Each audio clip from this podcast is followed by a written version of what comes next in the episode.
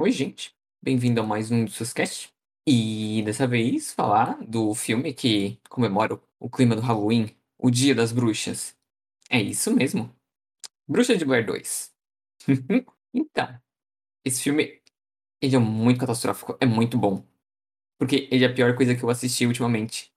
Eu queria poder me aprofundar na trama dele, mas a trama dele é tão desconexa que chega a ser maravilhosa. Por exemplo, tem partes que os personagens dizem que tem uma linha de raciocínio e simplesmente não tem. Ou eles ficarem surtando durante uma hora. E é muito bom, porque nada acontece durante todo esse tempo. Mas, chega de enrolar. Então, Bruxa de Blair se passa depois do filme de Bruxa de Blair original. Só que diferente de uma sequência que qualquer pessoa está acostumada, que ou se passa no mesmo universo, ou tem algo ligado com o filme anterior. A única ligação que esse filme tem é que ele diz que o primeiro Bruxa de Blair é um filme que se passa nesse mundo. No caso que seria, entre aspas, o nosso. Mas é muito engraçado porque começa com uma parte de um documentário falso dizendo o quanto o Bruxa de Blair atraiu gente pra floresta, muita gente queria ver a Bruxa de Blair, muita gente queria ver o palco dos assassinatos e etc, etc, etc. Eu não vou me aprofundar muito da parte do primeiro Bruxa de Blair, porque eu não vi. E é um filme que não me agrada muito, em parte ser found footage. E ele não parece um found footage que é muito me chamar atenção, mas enfim. Mas Bruxa de Blair 2 me chamou atenção. Porque ele é terrível. Ele é tragicamente maravilhoso. Por exemplo, o, o início falso dele começa gente dizendo: Ah, nossa, isso estragou a minha vida, esse filme. Ah, não, foi muito bom pros negócios. Ah, todo dia dou uma entrevista. Só que também intercala com uma parte do hospital psiquiátrico que esse plot não leva absolutamente nada. E fica rodando nesse pequeno falso documentário em que nada ajuda. Só ajuda a entre aspas, ajuda a introduzir um dos protagonistas, que é o é, Jeff. Que tipo, ah, ele está vendendo coisinhas de bruxa de Blair. Ele tá vendendo bonecos, camisetas, se não me engano, pedras por algum motivo. Mas nada vai muito além disso, por motivos de sim. O filme se passa com ele e mais algumas pessoas, mais umas quatro. E vão querer fazer um tour pela Floresta de Bruce Blair. O cineasta Tristan Stephen e a Gótica Kim, a jovem mística Erika no caso, 5 tem o objetivo comum de ir para a floresta de Bruxa de Blair, ou onde se passou pelo menos assassinatos. Mas cada um vai aparecendo e expondo mais ou menos o que, que é, só que nada deles é útil. Por exemplo, os dois cineastas estão escrevendo um livro. Uh, a gótica diz que é uma médium. A jovem mística diz que quer ser aprendiz da bruxa de Blair, que é uma personagem maravilhosa, mas enfim. Uh, dado isso, eles vão pra floresta, eles chegam lá, começam a filmar. O cine... A menina cineasta Tristan fica tipo: Oh, não, aqui tem textos pagões. O menino, o Stephen fica tipo: Oh, não, isso é delírio coletivo, com certeza foi pichação. A gótica só existe. A jovem mística fica tipo: Ah, vocês têm medo de nós, bruxas. Vocês colocam a gente na fogueira. E fica nesse vai e vem por muito, muito, muito tempo. É muito chato. Mas a Erika consegue deixar cenas divertidas, principalmente se tu assistir dublado, porque ela vai falar com um sotaque bizarro, é maravilhoso. É simplesmente divino. Então, eles meio que preparam o acampamento, eles veem meio que outra excursão passando por pela floresta que tem cinco pessoas, se não me engano, mas eles passam tão rápido e são, tipo, esquecidos pelo roteiro até o final do filme, então é o que é. Então, fica uma cena que é, tipo, pra introduzir todo mundo conversar entre si, aquela ceninha da fogueira. Só que, cara, maluco, é muito ruim. A jovem mística fica. Ah, vocês sabiam que aquele filme não é verdadeiro por causa daquela cena de. que não teve cena de sexo? Porque todos eles tiveram aquela cena inicial e não fizeram sexo durante a barraca. Uau, né?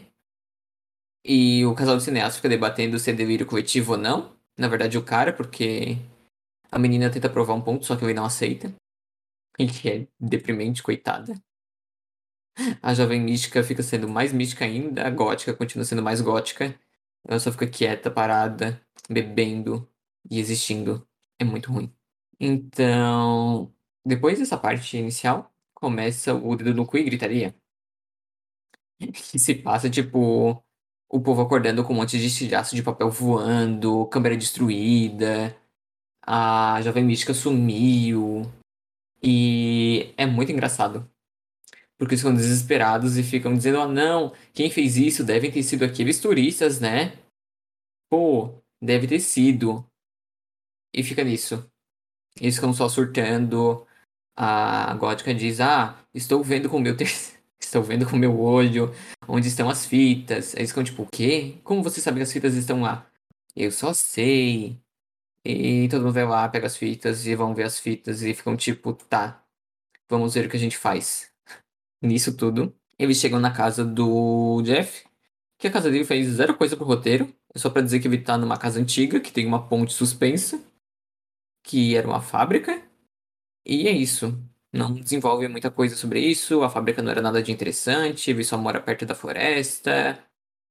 E fica nisso. É bem chatinho. Não acrescenta muita coisa.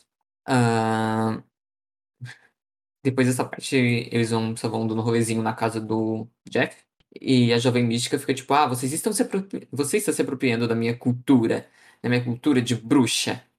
Vocês não sabem que o capitalismo é mau e faz isso e rouba, e ela fica tagarelando sobre isso, e é muito ruim. Porque ela se perde no próprio conceito. Eles ficam revendo essas fitas e fica, tipo, o filme fica nessa espiral bem chata de oh não, o que aconteceu com a gente? Oh não, o que a gente vai descobrir? Oh não, o que está rolando?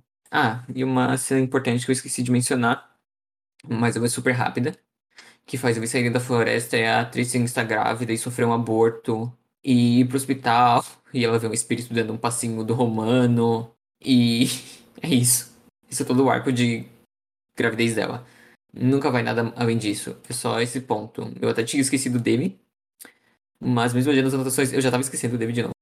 Então, todos querem ver o que aconteceu. E fica nessa coisinha bem chatinha de, ah, a Tristan fala dos sonhos. Mais pra frente a gente descobre que os turistas morreram. E fica nesse rolo coletivo de nada acontece durante muito, muito, muito, muito tempo sem nada acontecendo. É bem chatão. Então, depois que é revelado para quem tá assistindo o filme que os turistas estão mortos, tem outro personagem na trama, mas ele serve para nada, absolutamente nada. Tanto que eu vou deixar para ele falar dele por último quem estava na excursão da bruxa não poderia sair porque eles estavam impedidos de sair da cidade. Então, eles ficam, tá bom, a gente vai ficar aqui, a gente vai tentar descobrir o que aconteceu. Acontece mais cenas aleatórias, tipo, Erika dizendo que todo mundo tá marcado. É, Stephen e Erika tendo um sonho meio sexual, meio estranho, bizarro, em que ela rasga a barriga dele. E vai nisso. Não tem nada muito interessante. Uh, mais pra frente a gente descobre que supostamente a atriz é uma bruxa, supostamente tá todo mundo possuído, só que o filme quer dar a entender que não estão possuídos, eles podem ter feito aquilo por vontade própria. Só que a bruxa ainda tem poderes sobre eles, influência. Só que nada importa, esse filme não é sobre ter um roteiro bom, pelo menos pra mim. Ah, eles são presos e rola crédito. Tá, vocês devem estar se perguntando, Yu, você falou do filme muito rápido. Qual é a graça de escutar alguém reclamando de um filme e dissociando sobre ele, se só vai falar dele rapidamente, muito sem contexto? É porque esse filme é muito ruim. Digo ruim no sentido de terrível, não dá pra tirar umas risadas, mas sim dá pra tirar muitas risadas desse filme. Mas sim que a estrutura de roteiro dele é péssima. Uh, o que eu mais me diverti com esse filme, primeiro, foi vendo ele dublado.